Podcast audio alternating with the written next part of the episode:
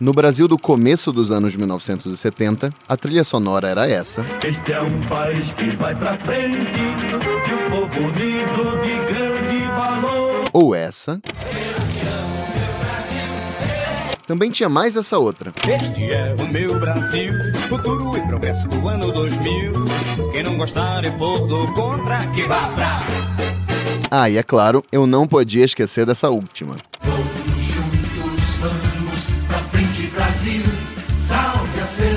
Quanto otimismo! Mas o assunto do episódio anterior não era repressão política, AI-5, luta armada e protestos? Beleza, então vamos voltar só umas casas ao final dos anos 60.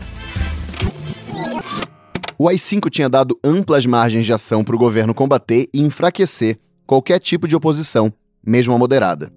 Ao mesmo tempo em que aumentou a repressão, a nova legislação ditatorial deu gana à ala radical da oposição, a que entendia que só com ações armadas ia ser possível derrubar o regime. A confusão de 68 deu lugar às incertezas de 69, quando o presidente Costa e Silva foi afastado em agosto, depois de sofrer um derrame e a ditadura se ver com uma crise sucessória no colo. O governo mudou as regras do jogo de novo e entregou o poder temporariamente a uma junta militar, formada pelos ministros do Exército, da Marinha e da Aeronáutica. Aproveitando esse clima de barata voa, a esquerda armada foi lá e sequestrou no Rio o embaixador dos Estados Unidos, Charles Elbrick. Participaram do sequestro figuras conhecidas até hoje, como Franklin Martins, Cid Benjamin e Fernando Gabeira. O caso foi contado no livro O que é isso, companheiro, do Gabeira, que virou filme dirigido pelo Bruno Barreto. Como se não bastasse a desmoralização do regime, o manifesto dos sequestradores foi tornado público. A ditadura tem 48 horas para responder de público se aceita ou não a proposta. Este prazo não será prorrogado e não hesitaremos em cumprir nossas promessas. Quem quer que permaneça torturando e matando nossos companheiros, é melhor que se prepare. Agora é olho por olho, dente por dente. Assinado Ação Libertadora Nacional e Movimento Revolucionário 8 de Outubro, MR8. Aí, sob pressão americana e com os holofotes internacionais sobre o Brasil, a ditadura cedeu, libertou e baniu do país os presos. Entre eles, estava o então líder estudantil, José Dirceu. Depois de passar por essa humilhação, a junta militar editou mais um ato institucional, que autorizava a pena de morte ou prisão perpétua no país, em caso de, abre aspas, guerra externa psicológica adversa, revolucionária ou subversiva. Fecha aspas. Em seguida, a junta fez uma emenda à Constituição de 67, que consolidou as medidas autoritárias recentes, com um amplo poder ao executivo.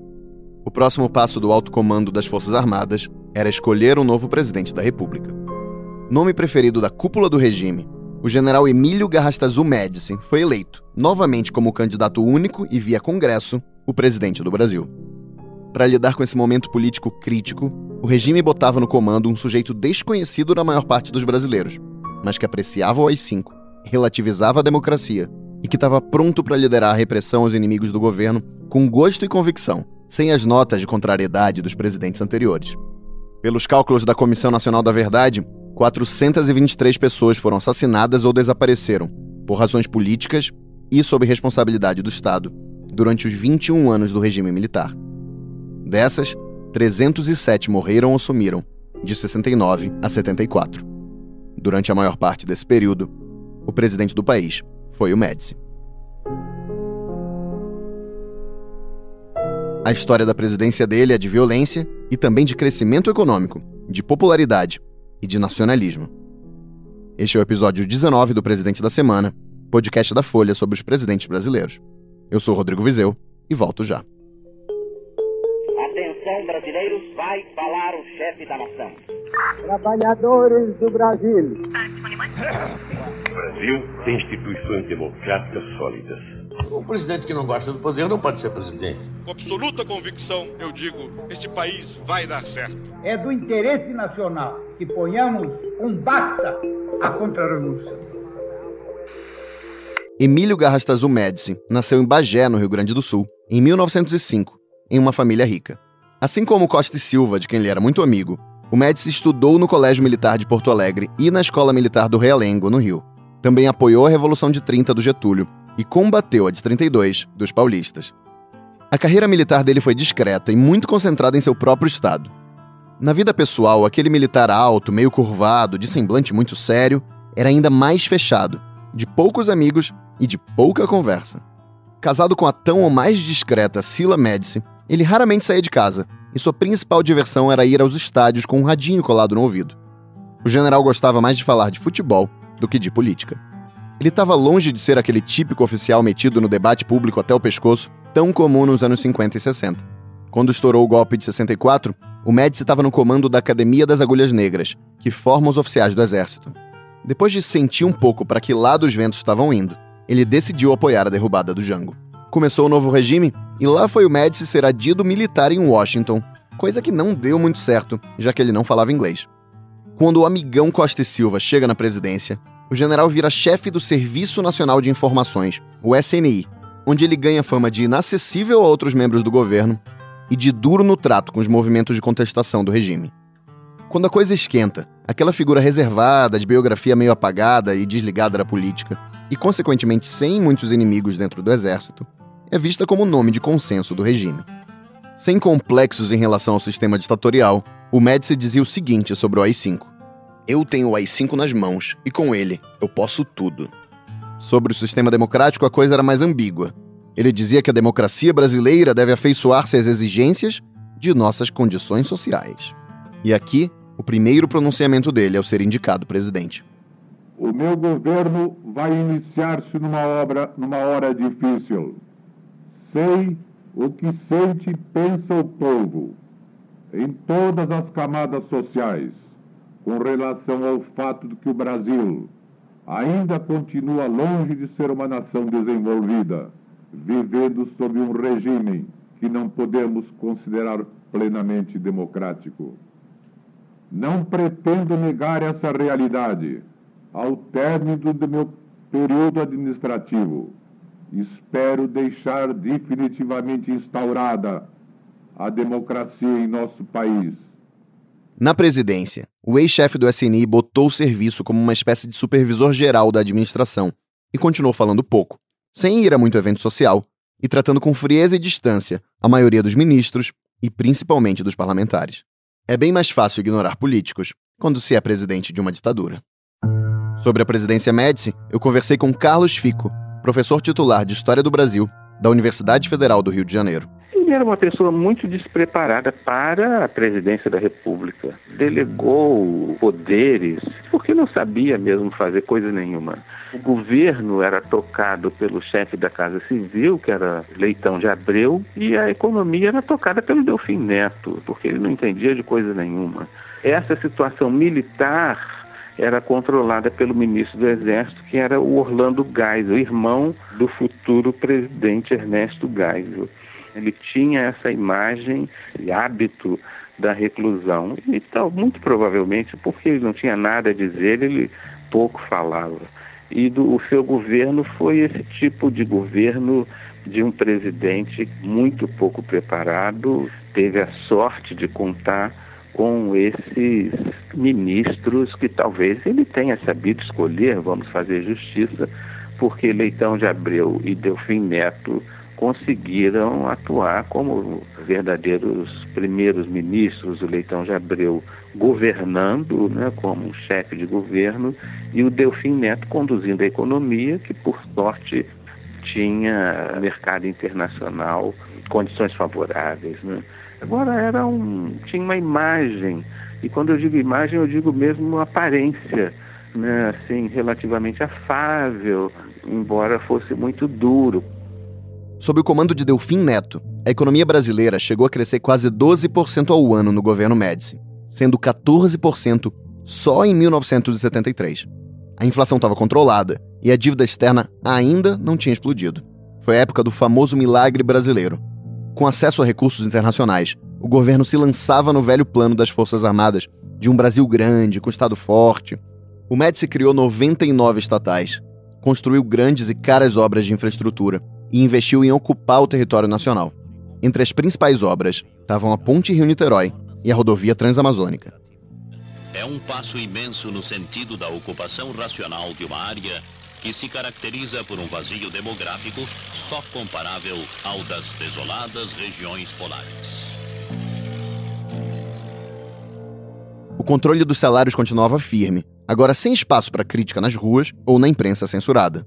E no fim das contas, os brasileiros aproveitavam o crédito fácil, mais empregos e acesso à casa própria, e a bens de consumo como carros e TV a cores, o que permitiu a muitos brasileiros verem o verde e amarelo do uniforme da seleção tricampeã no México. De uma festa verde e amarela e vamos ter a palavra daqui a pouco de Sua Excelência o Senhor Presidente da República. Bola... A vitória na Copa do Mundo ia ser um tijolinho a mais no otimismo que o governo estava adorando ver no país.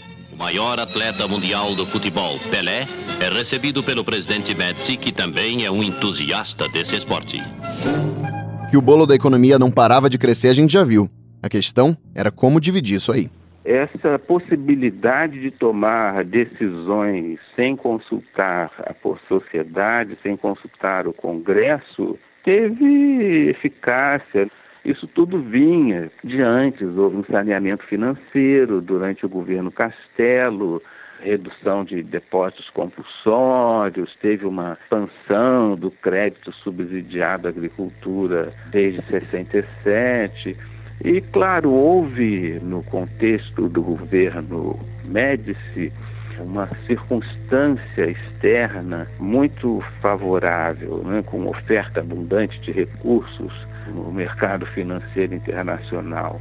É claro que o Delfim Neto, que na época era o ministro da Fazenda, ele aproveitou muito isso e aproveitou inteligentemente com uma série de outras medidas também, de estímulo às exportações. Começamos a exportar calçados, alguns motores, houve crescimento da indústria de bens de consumo duráveis, com os carros, enfim, houve realmente crescimento econômico graças a essas condições todas. Agora, o que se deve dizer é o seguinte: isso teria acontecido em qualquer outra situação. As condições internacionais eram favoráveis.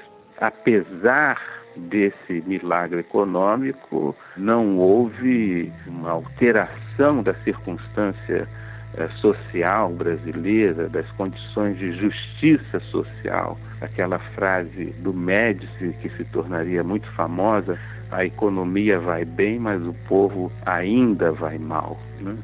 E o, o, legado desse milagre brasileiro foi que a inflação voltou a crescer e se criou um problema enorme de dívida externa. Esse milagre foi passageiro, decorreu de condições externas favoráveis e, sobretudo, não resolveu problemas sociais graves brasileiros, né, deixando um passivo enorme para o país. Mas esse passivo, o governo não estava interessado em discutir. A desigualdade de ganhos com milagre era atribuído ao baixo nível educacional de boa parte da população, que era uma questão que tomaria um tempo a ser resolvida. O governo estava mais interessado era em falar de coisa boa, e aí entra a Assessoria Especial de Relações Públicas da Presidência. O órgão promoveu campanhas de propaganda de um jeito que o Brasil não via desde o Estado Novo de Vargas, com a diferença que agora não tinha culto à personalidade do presidente, mas tinha força da televisão. A bandeira e o hino são símbolos nacionais. Os símbolos nacionais pertencem a você. Leve a bandeira no dia da pátria. Cante com amor o hino nacional. Otherwise, it's nothing but wires and lights in a box. A ideia era exaltar o nacionalismo, o exército e as qualidades harmônicas do povo brasileiro. Era o tempo de Brasil, ame-o ou deixe-o nacionalismo, hein? Nacionalismo? É.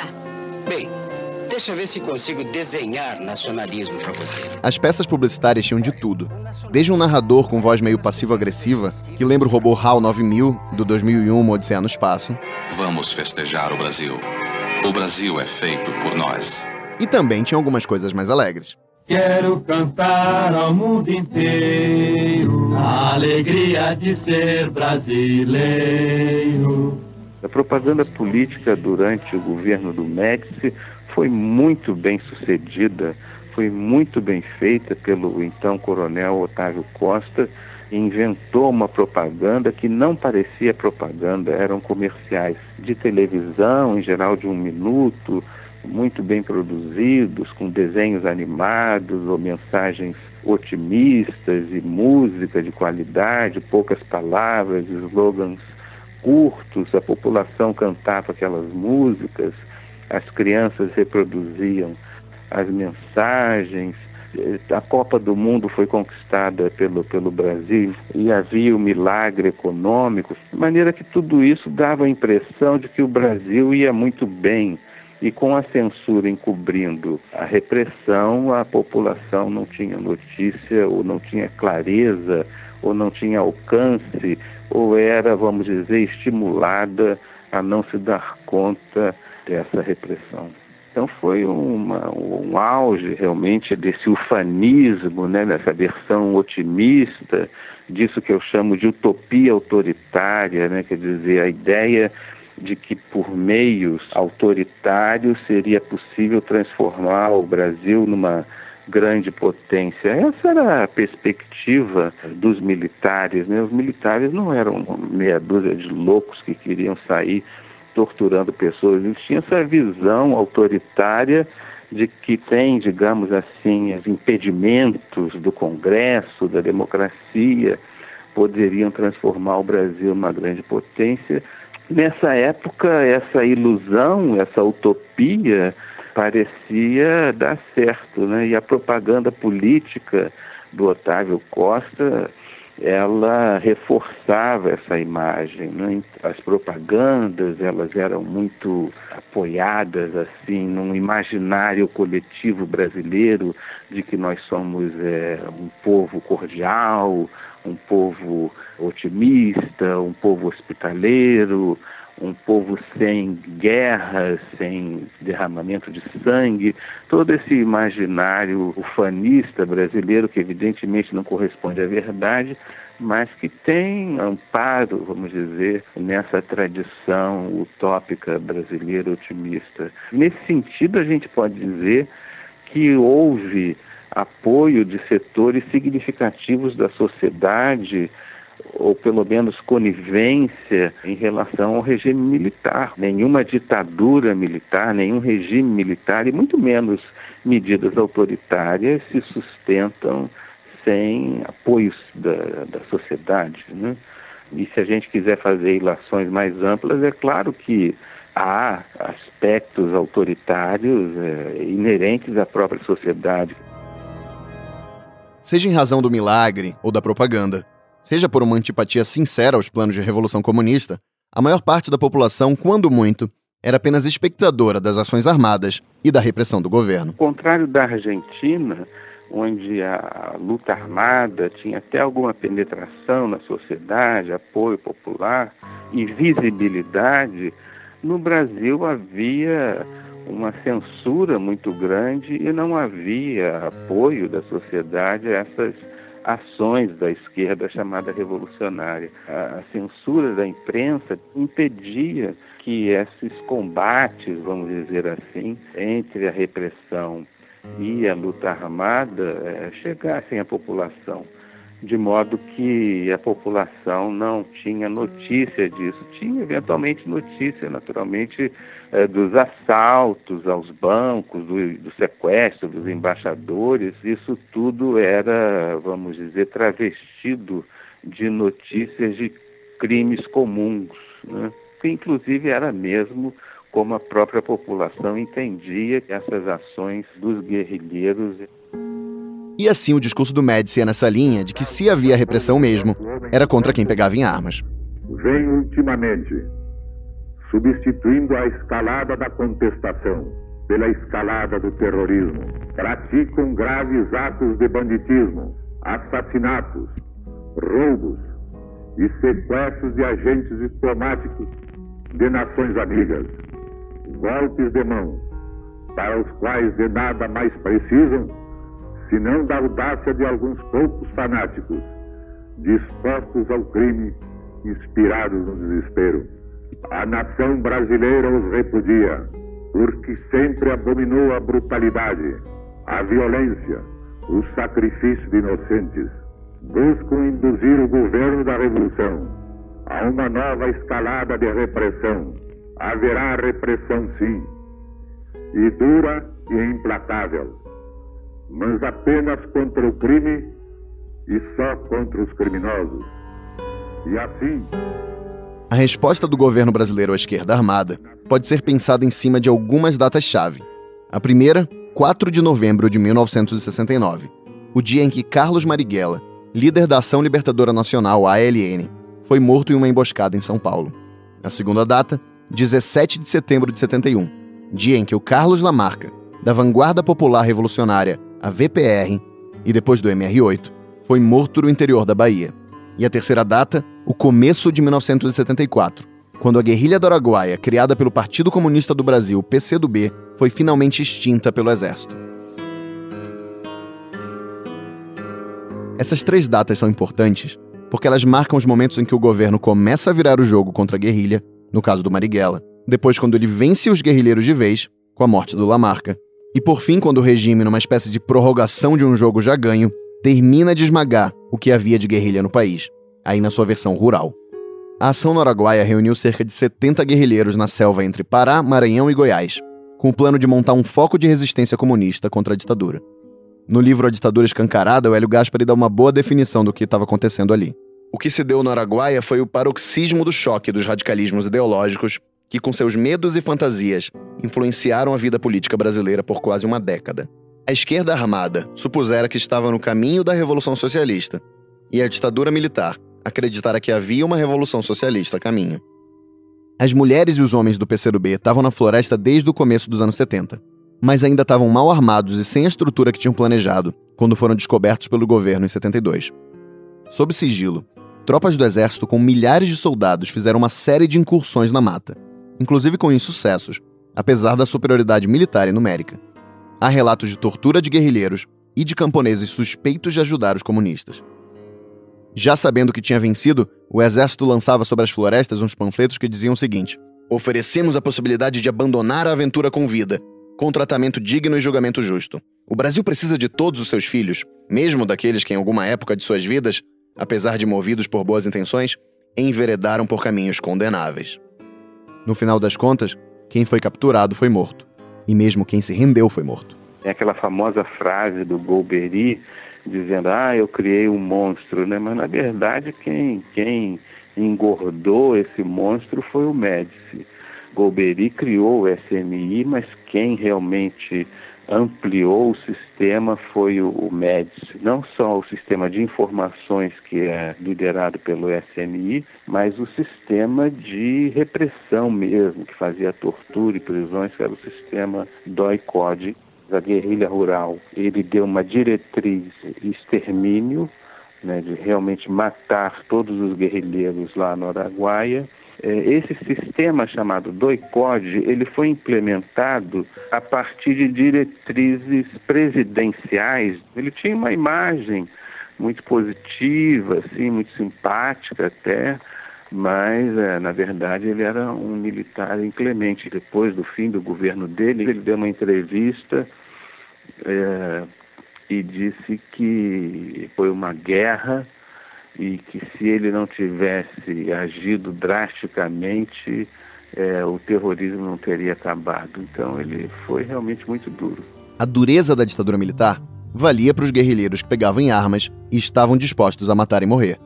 Mas acabava pegando muita gente pelo caminho. Nessa época morreu Rubens Paiva, ex-deputado federal do PTB, sem atuação na esquerda armada, que foi preso em casa na zona sul do Rio, torturado e morto. A versão oficial é de que ele fugiu. Também morreu a Zuzu Angel, uma estilista que por anos buscou o corpo do seu filho, este sim, membro da guerrilha. Ela fazia cobranças públicas e insistentes sobre o paradeiro do filho Stuart, até morrer em uma batida de carro. Anos depois, um ex-delegado do DOPS disse que o caso teve a participação da ditadura.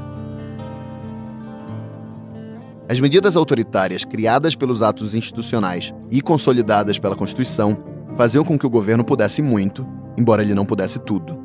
É meio óbvio dizer isso, né? Mas o governo, embora fosse uma ditadura, não tinha autorização para torturar, matar sem processo legal ou sumir com corpos. Ainda assim, é o que faziam agentes da polícia e do exército nas dependências dos quartéis, delegacias e em centros clandestinos. Eu vou deixar que o coronel da reserva do Exército, Paulo Malhães, conte essa história no depoimento que ele deu em 2014 à Comissão da Verdade. Quantas pessoas o matou? Tantos, tantos quanto foram necessários. Quantos o senhor torturou? É difícil dizer a quantidade. A quantidade razoável. Naquela época não existia DNA. Então, quando o senhor vai desfazer de um corpo, quais são as partes que, se acharem o corpo, podem determinar quem, quem é a pessoa? Arcada dentária, digitais. Quebrava os dentes. Quebrava os dentes. Os corpos eram jogados onde? Pela forma mais correta, eles eram jogados no rio. Um mês depois de prestar o depoimento, o Malhães foi encontrado morto asfixiado em sua casa, na Baixada Fluminense. O número de casos relatados de tortura explodiu no governo Médici. Entre milhares de torturados esteve a futura presidente da semana, Dilma Rousseff, que atuou nas organizações armadas. E esteve também Crimeia Alice de Almeida, guerrilheira do Araguaia, que contou ter sido torturada grávida no doicode de São Paulo. O primeiro que me espancou foi o major Carlos Alberto Brilhante Lúcio. Agarrou pelos cabelos e começou a me espancar até a salinha debaixo da tortura. É, eu passei dia, noite, dia e parte da noite direto interrogatório. E é óbvio que me dava cansaço, eu dormia, cochilava e era acordada com choques elétricos, com espancamento. Nunca me penduraram no pau de arara, que a barriga não, não permitia. Ustra chefiou o DOI de 70 a 74, quando passaram pelo local 2 mil presos, com um saldo de 45 mortos e desaparecidos. O militar cresceu na carreira ao longo da ditadura, recebeu do Exército a Medalha do Pacificador e chegou a coronel. Foi beneficiado pela lei da anistia, mas depois foi reconhecido pela justiça como responsável por tortura. Antes de morrer, em 2015, ele disse o seguinte à Comissão da Verdade: Quem deve estar aqui não é o coronel Carlos Alberto Mirante Lúcia. Quem tem que estar aqui é o Exército Brasileiro. Não sou eu, não, senhor. É o Exército Brasileiro que assumiu, por ordem do presidente da República, a ordem de combater o terrorismo e sobre os quais eu cumpri todas as ordens. Enquanto viveu, o Ustra coordenou articulações para expor as responsabilidades da guerrilha pela violência durante a ditadura. Como muitos de sua época, ele insistia que o regime se defendia em uma situação de guerra e ressaltava que a esquerda comunista cometeu crimes, matou inocentes e executou inclusive seus próprios pares suspeitos de traição. Para ele, a oposição armada tinha tanto ou mais culpa que o governo nos excessos do período. Isso mesmo diante da reação desproporcional do Estado e do fato de, bom, o Estado ser o Estado, né? Que deveria guardar a lei e não descumpri-la. Em março de 74, Emílio Garrastazu Médici passa a faixa presidencial a outro general, Ernesto Geisel, em mais uma eleição indireta. As guerrilhas tinham sido exterminadas, mas a máquina governamental que as exterminou ia continuar existindo. Fora do poder, Médici manteve prestígio militar e político, defendeu o caráter autoritário de seu governo e fez restrições à abertura do regime. Morreu em 1985, aos 79 anos. Eu perguntei ao Carlos Fico qual foi o legado desse presidente. Eu acho que é muito negativo, né? não só do ponto de vista do chamado milagre brasileiro, que deixou esse passivo tremendo de dívida externa e de inflação e de crescimento da injustiça social de achatamento do salário, como do ponto de vista simbólico das pessoas que hoje têm a imagem de que a ditadura teve um lado bom, ou de que a ditadura valeu a pena, em grande medida isso se deve ao governo do Médici por conta desse crescimento econômico artificial baseado em medidas autoritárias e dessa visão ufanista baseada numa propaganda política absolutamente sem sentido, né, que vendia a imagem de um país pacificado, de mãos dadas e cantando músicas edulcoradas, quando na verdade as pessoas estavam sendo é, torturadas e mortas por um momento terrível, não só pela obviedade de ter sido uma ditadura repressiva, mas disso ter sido vendido como o exato oposto. Né? Infelizmente, essa imagem ela não está assente apenas entre as pessoas mais ingênuas, o que a gente poderia até desculpar, a gente poderia até compreender, mas essa ideia ela está presente inclusive entre pessoas mais ilustradas, que frequentemente dizia, mas professor, então ah, mas o senhor está negando que foi uma conquista positiva, a ponte, ou a estrada, ou a usina, sei lá eu, sem se darem conta de que essas conquistas materiais elas se assentam numa trajetória de longa duração e teriam acontecido independentemente de nós termos tido ditadura ou não. Então acho que o governo Médici foi um momento terrível da história brasileira. Bom, e para encerrar, mais uma música daqueles anos 70 que eu quase ia esquecendo.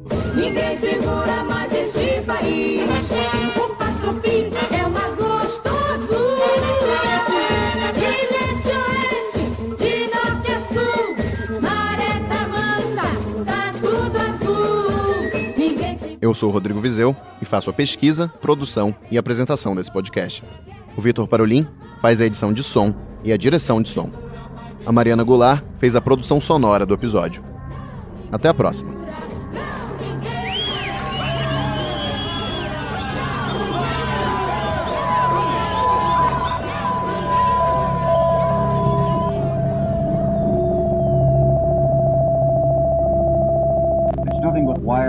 It's a a box.